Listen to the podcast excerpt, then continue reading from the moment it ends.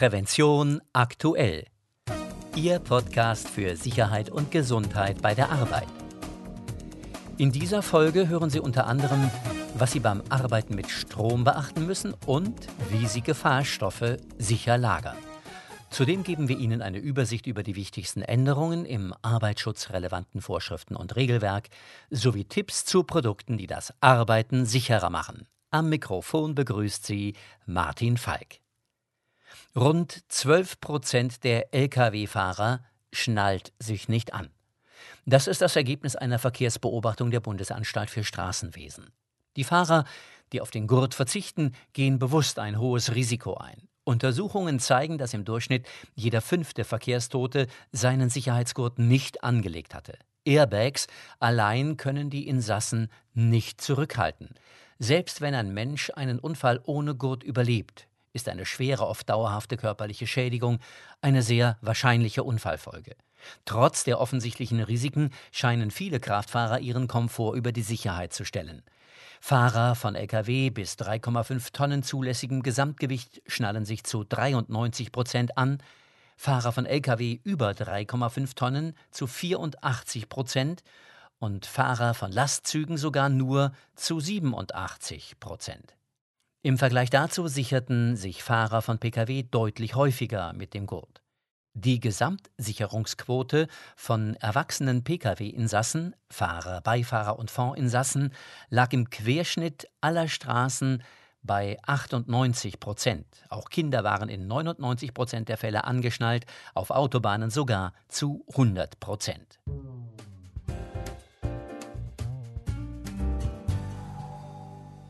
Und hier unser Themenschwerpunkt. Ohne Strom läuft nichts. Er hält die Welt in Schwung.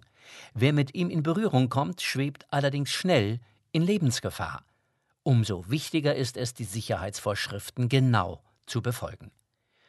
Wenn es nur im Finger kribbelt, heißt das absolut Glück gehabt. Dann verlief der Stromschlag ausgesprochen glimpflich. Viel zu oft führen Stromunfälle zum Tod. Das belegen die Zahlen der Berufsgenossenschaft Energie, Textil, Elektro, Medienerzeugnisse BG ETEM. So haben Arbeitsunfälle durch elektrischen Strom zwar nur einen Anteil von etwas mehr als einem Prozent an der Gesamtzahl aller meldepflichtigen Arbeitsunfälle der BG ETEM, bei den tödlichen Unfällen sind es jedoch 15 Prozent, also fast ein Sechstel. Dabei genügt es meistens schon, einfache Verhaltensregeln zu befolgen um eine Gefährdung für Leib und Leben zu vermeiden. Ob ein Stromschlag der Gesundheit schaden kann, hängt von der Stromstärke, der Dauer des Stromflusses und dem Durchströmungsweg im Körper ab, sagt Dieter Rothweiler, Leiter des Fachgebietes Elektrische Gefährdungen der BGETEM. Fließt weniger als ein Milliampere durch den Körper, bleibt es meist beim Kribbeln im Finger. Allerdings kann der Schreck, den viele Menschen dabei bekommen, zu einem Folgeunfall führen. Etwa dann, wenn man von der Leiter fällt oder Gegenstände fallen lässt. Ab einer Stromstärke von 10 bis 15 Milliampere, so viel braucht es etwa, um eine LED zu erleuchten, beginnen die Muskeln zu verkrampfen. Je stärker der Stromfluss, desto schwieriger wird es, die Hände wieder vom unter Spannung stehenden Teil zu lösen. Irgendwann gelingt das gar nicht mehr. Außerdem kommt es zu Herzrhythmusstörungen, die bei Stromschlägen bis zu einer Stärke von 50 mA, so viel Strom braucht ungefähr eine Computermaus, meist aber noch keine Lebensgefahr bedeuten. Fließt der Strom mit mehr als 50 mA durch den Körper, kommt es zum Herzkammerflimmern. Das Herz pumpt dann kein Blut mehr ins Gehirn. Sauerstoffmangel ist die Folge, die ab einer Dauer von rund drei Minuten zum Hirntod führen kann. Außerdem kommen bei Stromstärken ab 50 mA innere Verbrennungen hinzu. Eine weitere Gefahr besteht durch Lichtbogenverletzungen. Diese treten meist im Hochspannungsbereich auf und sorgen bei ihren Opfern für schwere, oft tödliche Verbrennungen, wenn sie nicht entsprechend geschützt sind. Als Lichtbogen bezeichnen Fachleute einen elektrischen Überschlag, der bei unterschiedlichen Spannungspotenzialen zwischen zwei Gegenständen entsteht. Die Luft dient in diesem Fall als Leiter. Das menschliche Auge nimmt diesen Überschlag als Lichtbogen wahr. Nach diesem Prinzip entladen sich auch Blitze bei Gewittern. Kommt es zu einem Stromunfall, muss unbedingt der Stromkreislauf unterbrochen werden, bevor man dem Verletzten hilft, mahnt Präventionsexperte Rothweiler etwa indem die Stromquelle abgeschaltet oder die Sicherung herausgedreht wird. Der Ersthelfer bringt sich sonst selbst in Gefahr, wenn er das Unfallopfer berührt. Ist der Stromkreislauf unterbrochen, muss sofort geprüft werden, ob das Opfer wiederbelebt werden soll. Ist ein Defibrillator zur Hand, sollte dieser eingesetzt werden. Hat der Verunfallte Herzkammerflimmern, sinken seine Überlebenschancen mit jeder verstrichenen Minute ohne Defibrillation um 10 Prozent. Deshalb ist es so wichtig, Stromschläge zu vermeiden. Das Problem Strom ist unsichtbar. Mögliche Gefährdungen lassen sich nicht direkt erkennen. Aus diesem Grund weisen alle elektrischen Geräte, Werkzeuge und Anlagen Schutzvorrichtungen wie etwa Isolierungen gegen Stromschläge auf. Isolierungen müssen regelmäßig kontrolliert werden. Einen weiteren Schutz bieten Fehlerstromschutzeinrichtungen, bekannt als FI-Schutzschalter, RCDs. Diese schalten bei Fehlerströmen von maximal 30 mA in weniger als 40 Millisekunden ab. Fehlerströme treten auf, wenn zum Beispiel eine Person ein fehlerhaftes Gerät berührt. Grundsätzlich dürfen nur Elektrofachkräfte elektrotechnische Arbeiten ausführen. Einige Tätigkeiten dürfen unter Leitung und Aufsicht einer Elektrofachkraft von elektrotechnisch unterwiesenen Personen verrichtet werden. Trotzdem entfallen rund zwei Drittel aller Stromunfälle der BGE-TEM auf Beschäftigte elektrotechnischer Berufe. In erster Linie handelt es sich dabei um Elektromonteure. Die Gewöhnung an eine Gefahr führt anscheinend zu einer gewissen Sorglosigkeit gegenüber den Sicherheitsvorkehrungen. Es kommt häufig zu schweren, folgenreichen Unfällen, weil die fünf Sicherheitsregeln nicht beachtet werden. Diese Verhaltensfehler sind weitgehend die berufsspezifische Unfallursache der Elektrofachkräfte, sagt Rothweiler. Die fünf Sicherheitsregeln bei Arbeiten an elektrischen Anlagen lauten Erstens Freischalten. Damit ist das Ausschalten der Anlage oder des betreffenden Teils gemeint. Zweitens. Gegen Wiedereinschalten sichern. Danach muss die Anlage so gesichert werden, dass sie niemand wieder einschalten kann, solange daran gearbeitet wird. Drittens. Spannungsfreiheit feststellen. Das Feststellen der Spannungsfreiheit an der Arbeitsstelle garantiert, dass das Anlagenteil freigeschaltet wurde, an dem gearbeitet werden soll. Viertens. Erden und Kurzschließen. Beides verhindert, dass durch parallel liegende stromführende Leitungen Spannung induziert wird. Außerdem wird zusätzlich zur zweiten Sicherheitsregel vermieden, dass bei irrtümlichem Einschalten die Anlage wieder unter Spannung gesetzt wird. Fünftens. Benachbarte unter Spannung stehende Teile abdecken oder abschranken. Benachbarte unter Spannung stehende Teile müssen schließlich mit isolierenden Materialien abgedeckt oder abgeschrankt werden. Erst wenn die fünf Sicherheitsregeln sorgfältig ausgeführt sind, darf die arbeitsverantwortliche Person die Arbeitsstelle freigeben. Sind alle Arbeiten erledigt, wird die Anlage in umgekehrter Reihenfolge der Sicherheitsregeln wieder in Betrieb genommen. Neben den Branchen Elektrotechnik und Energieversorger gehören auch die Mitarbeiter der Baubranche zu jenen, die besonders gefährdet sind, wie Rottweiler erklärt. Auf Baustellen herrschen raue Bedingungen. Dort liegen Kabel ungeschützt herum. Auch Spitzhacken oder andere Werkzeuge können mit Kabeln und Anschlussleitungen in Berührung kommen. Ebenso darf man die Witterungsverhältnisse nicht vergessen. Durch diese starke Beanspruchung werden Isolierungen häufig beschädigt, weiß der Elektrofachmann. Das sind leider die besten Voraussetzungen für Stromunfälle.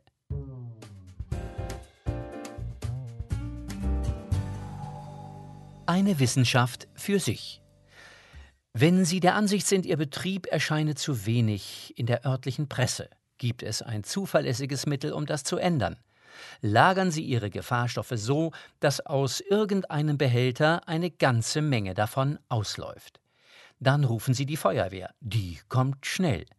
Da Sie klugerweise auf eine Kennzeichnung der Behälter verzichtet haben, weiß kein Mensch, was da ausläuft. Die Feuerwehr braucht eine ganze Weile, um sich über das richtige Vorgehen klar zu werden. Am nächsten Morgen steht Ihr Unternehmen in der Zeitung garantiert. Sie halten das für einen schlechten Scherz? Dann suchen Sie im Internet einfach mal nach Gefahrstoff ausgelaufen. Wo bekomme ich die nötigen Informationen?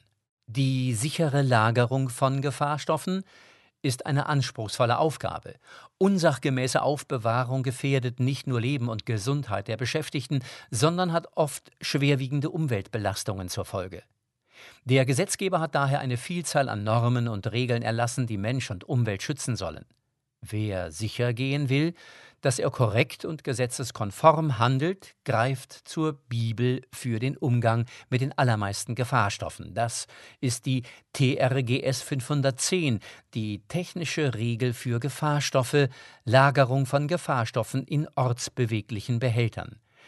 Damit sind alle Gefäße und Behälter gemeint, die nicht fest an einem Ort installiert sind. Fässer, Flaschen, Big Bags, Tankcontainer etc.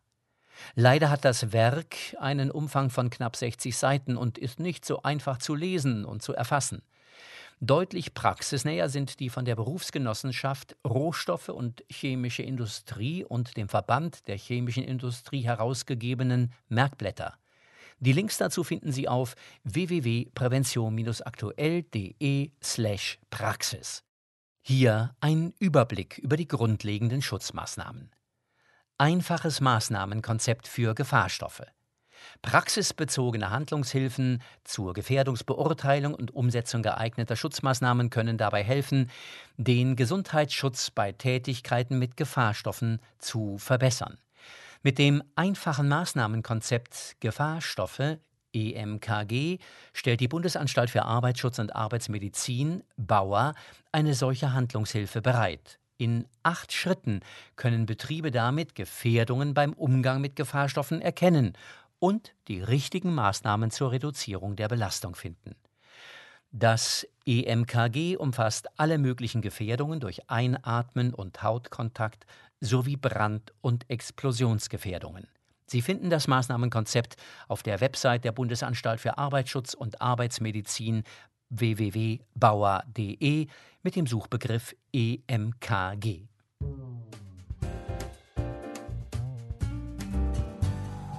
Und weiter geht's mit Tipps und Informationen. Jeder, der mit Messern und anderen scharfen Objekten arbeitet, kennt die Situation. Kleiner Schnitt in den Finger und die Suche nach einem Pflaster beginnt. Der Cuxhavener Hersteller Plum hat sich des Problems angenommen und bietet Quickfix Uno an. Dieser kleine Pflasterspender wird direkt an der Wand des gefährdeten Arbeitsplatzes angebracht. Er enthält 45 elastische Pflaster, die sich beim Herausziehen aus dem Spender von selbst entpacken. Mehr unter plum-deutschland.de. Die Füße von Aluminiumleitern haben eine wichtige Aufgabe.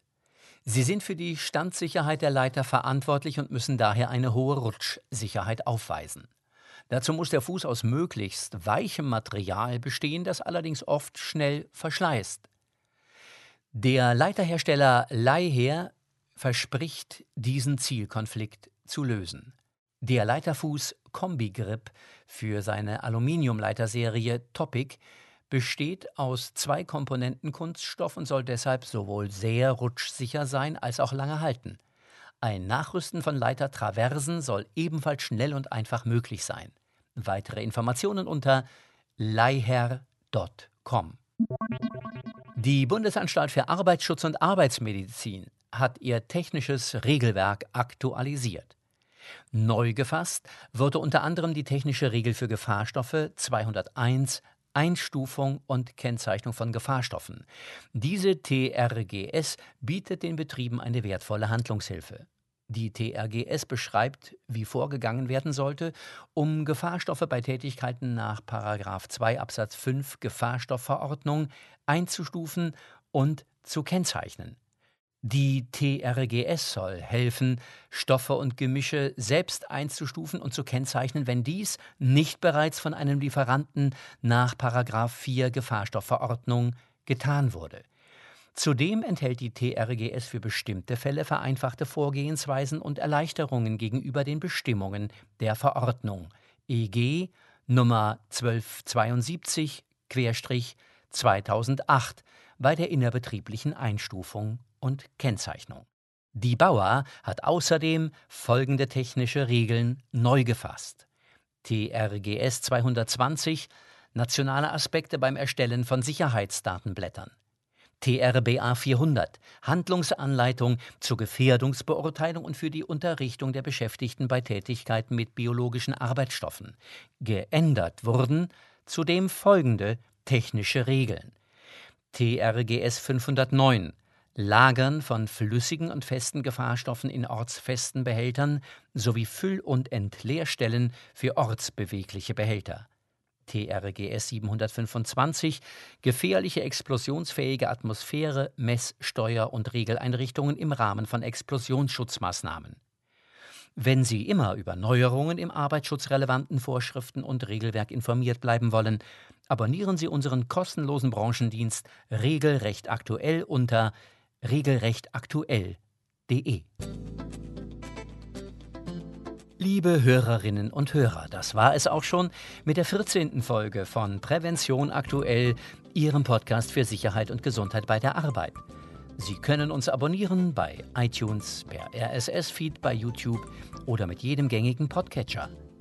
Sie möchten das Printmagazin abonnieren oder suchen vertiefende Informationen zu den hier besprochenen Themen? Dann besuchen Sie unsere Website prävention-aktuell.de. Dort finden Sie auch weiterführende Materialien zu den Themen dieser Folge. In der nächsten Ausgabe von Prävention aktuell, Ihrem Podcast für Sicherheit und Gesundheit bei der Arbeit, hören Sie unter anderem, was Sie zur Maschinensicherheit wissen und beachten müssen, wie Sie bei einem Arbeitsunfall reagieren sollten und warum der Bau der Wiege des Rundfunks in Deutschland nichts für schwache Nerven war. Zudem geben wir Ihnen eine Übersicht über die wichtigsten Änderungen im arbeitsschutzrelevanten Vorschriften und Regelwerk sowie Tipps zu Produkten, die das Arbeiten sicherer machen. Am Mikrofon war Martin Falk.